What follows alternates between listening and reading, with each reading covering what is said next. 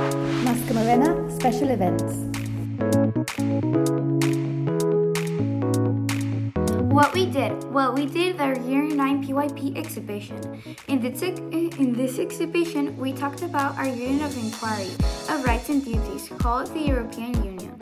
This was the most important part of the PYP and of the IB.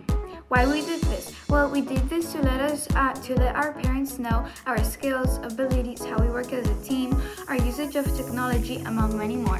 When did we do it? The exhibition was done after FIAS.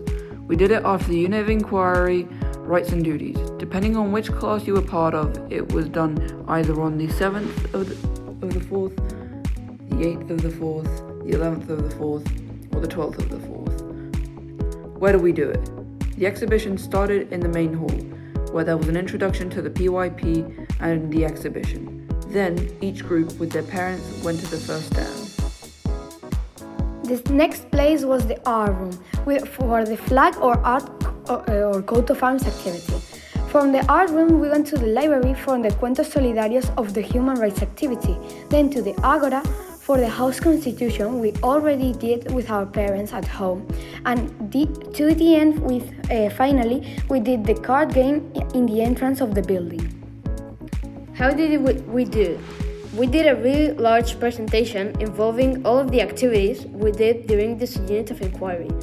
Firstly we went to the main hall to introduce the ib pyp and the attributes we need.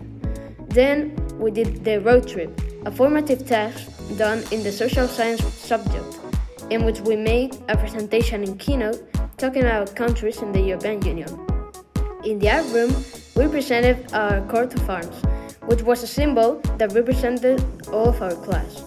Then, in the library, we worked with the human rights, more specifically in a story format.